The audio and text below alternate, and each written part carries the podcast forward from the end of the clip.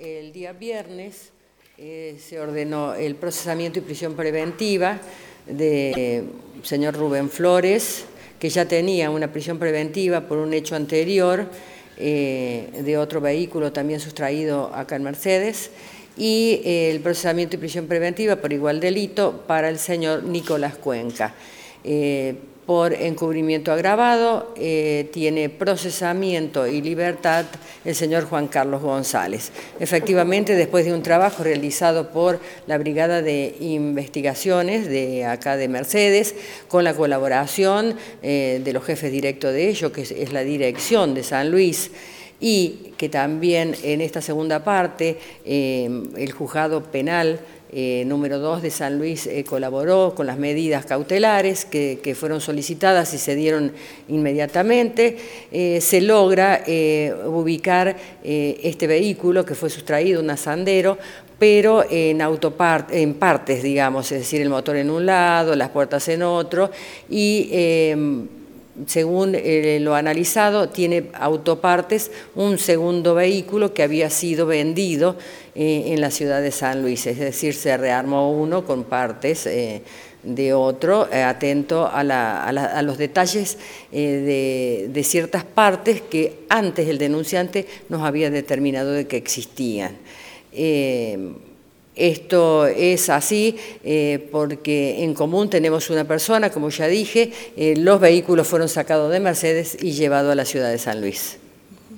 En cuanto a la persona, la dueña del vehículo que fue rearmado con estas piezas, ¿también está involucrado en la causa? Eh, no entiendo, la señora...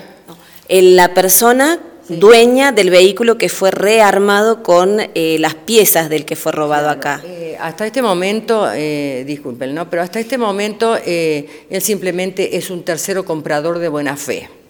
Eso es lo que manifiesta y lo que se ha demostrado hasta este momento.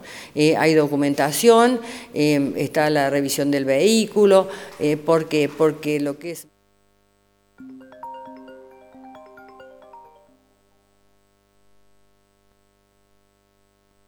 chasis está eh, en, completo orden.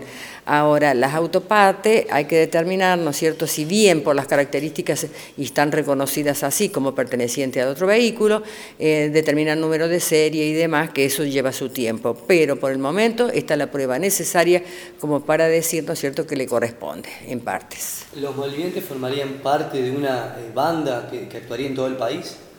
No, no, no. Acá eh, nosotros lo único que determinamos, ¿no es cierto?, es eh, en mi turno la sustracción de dos vehículos, por lo tanto se hace la investigación, eh, no hay una conexión directa en cierta manera, más allá de estos dos señores, Cuenca y Flores, que fueron calificados como coautores del hecho, y el tercero el encubridor, que es el que tendría el motor dejado por Cuenca en su casa, si bien hablamos de talleres y demás, en la parte nuestra no, no compete esa, calificación ni se ha demostrado eh, eso.